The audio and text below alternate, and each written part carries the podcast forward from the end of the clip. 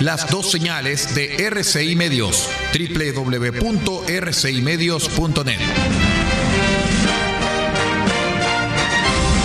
RCI Medios es un medio de comunicación independiente con asiento en la ciudad de Copiapó, tercera región de Atacama, con capacidad de transmitir hasta el 95% del territorio nacional.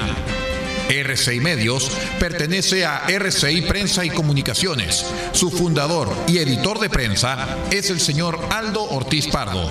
Su directora es la señorita Paula Ortiz Pardo, ambos con domicilio en la ciudad de Copiapó, tercera región de Atacama, Chile. RCI Medios es fundador de la agrupación de medios independientes de la región de Atacama, AMIA. Siga junto a nosotros, acompáñese de la señal de RCI Medios, la plataforma independiente del norte del país.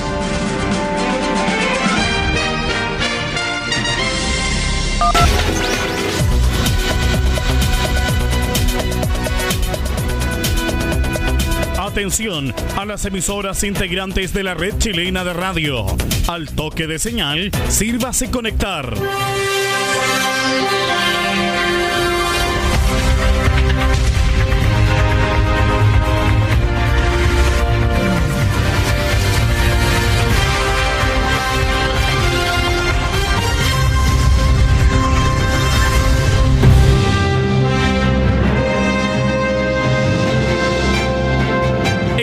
De noticias desde el centro informativo de la red chilena de radio. Comenzamos RCI Noticias. Conectados con todo el país.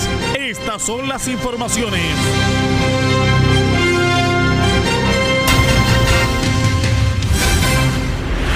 Cero horas, dos minutos. Hora de noticias en rcimedios.net y nuestros medios asociados. Soy Aldo Ortiz Pardo.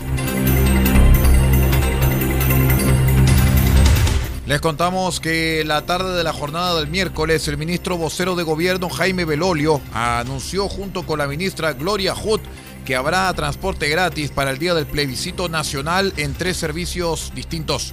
En concreto, se anunció que el Metro de Santiago, el Tren Central Tramo Santiago-Rancagua, el Metro de Valparaíso, Merval y el Biotren en la región de Biobío funcionarán gratis el 25 de octubre para favorecer la participación ciudadana en la votación. Así, la empresa de ferrocarriles del Estado dio a conocer los horarios de funcionamiento para el plebiscito del domingo, los cuales están disponibles en la página web www.f.cl.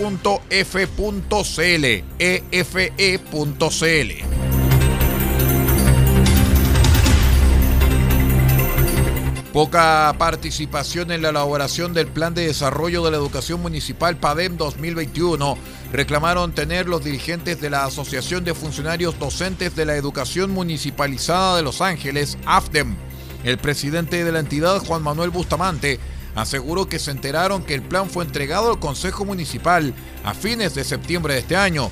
Hasta ahora, añadió, solo han sido convocados a participar de tres reuniones para debatir sobre las dos primeras hojas del documento, cuyo tomo es de más de 200 páginas. Nosotros nos hemos enterado de que el PADEM fue presentado el día 28 de septiembre al Consejo Municipal y recién ahora nosotros hemos venido participando de tres reuniones, pero sobre dos temas específicos del PADEM, ya que mm, obedecen a las dos primeras hojas y a las tres últimas de 230 páginas que tiene el PADEM.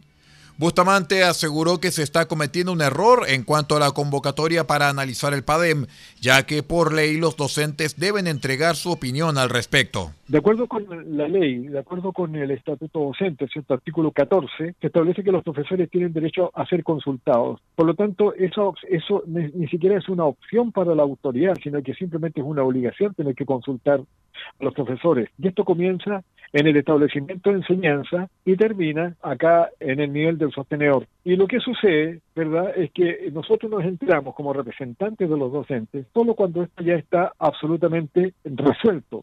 Desde la Comisión de Educación del Consejo Municipal, su presidente Zenón Jorquera aseguró que se ha considerado a los dirigentes gremiales a través de la Dirección de Administración de Educación Municipal, DAEM.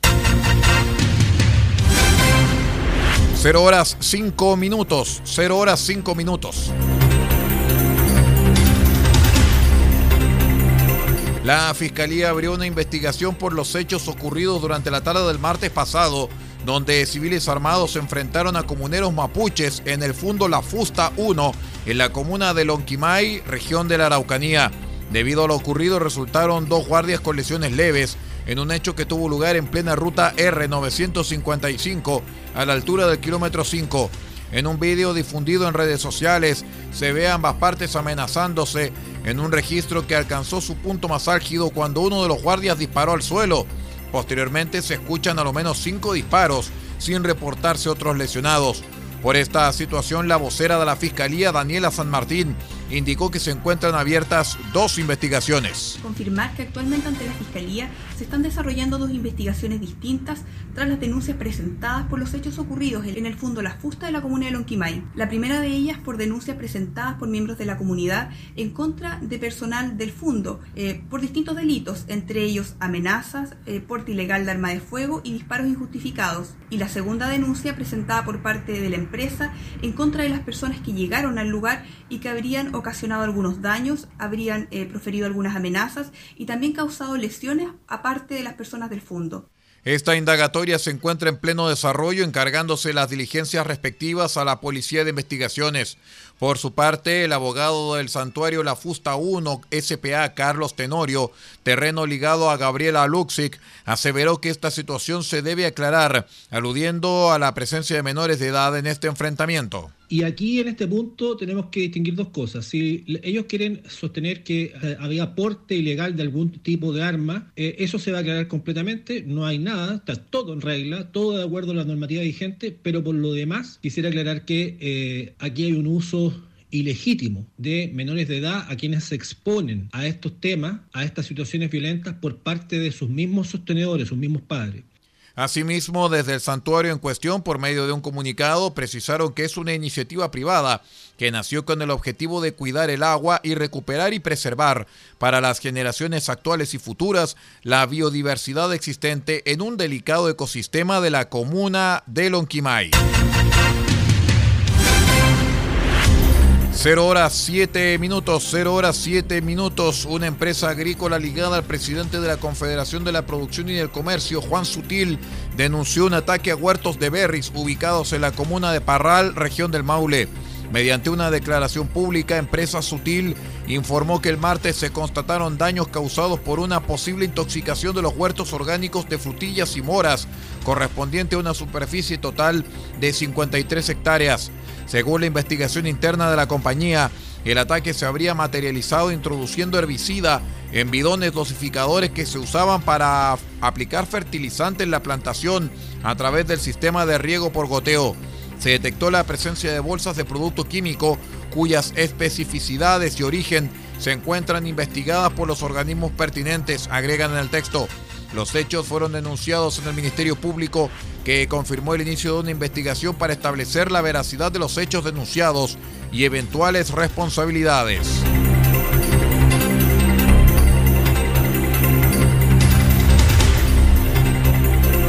Cero horas ocho minutos.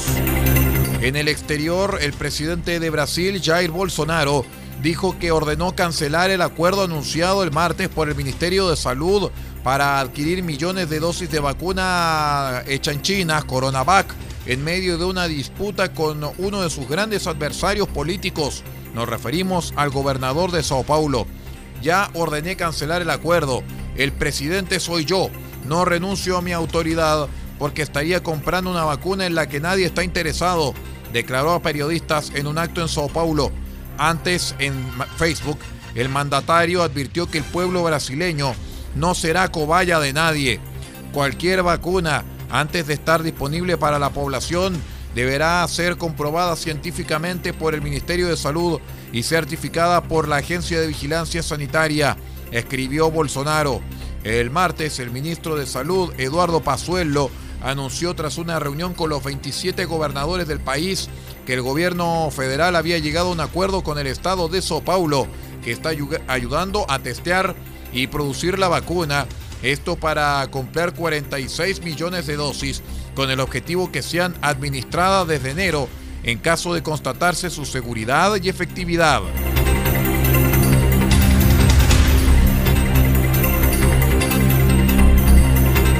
Dos estudiantes de secundaria acusados de haber indicado a cambio de dinero quién era el profesor Samuel Paty al joven que lo decapitó fueron imputados el miércoles por la justicia francesa por complicidad y situados bajo control judicial, indicaron fuentes judiciales. La Fiscalía Antiterrorista pidió el encarcelamiento preventivo de a lo menos uno de los adolescentes, pero esta petición fue negada por los jueces de instrucción que inculparon a los dos estudiantes de 14 y 15 años por complicidad en un atentado relacionado con un acto terrorista. Asimismo, el padre de una alumna, Brahim Chnina, y el islamista radical Abdel Hakim Sefrioui fueron acusados de complicidad de asesinato terrorista, anunció la Fiscalía Nacional Antiterrorista. Dos amigos del asesino, Naim B y Asim E, también fueron acusados por el mismo delito. Un tercero, Yusu C, está acusado por asociación de malhechores con vistas a perpetrar un delito contra las personas. 0 horas 11 minutos, nada más en informaciones. Muchísimas gracias por habernos acompañado a través de rcimedios.net y todos nuestros asociados en la onda corta, la FM y la Internet. Me quiero despedir en nombre de Pablo Ortiz Pardo en la dirección general de rcimedios.net y que los acompañó la lectura de textos Aldo Ortiz Pardo. Ya viene Radio France Internacional con nuestra programación en vivo hasta la una de la madrugada. Que tenga una muy buena noche.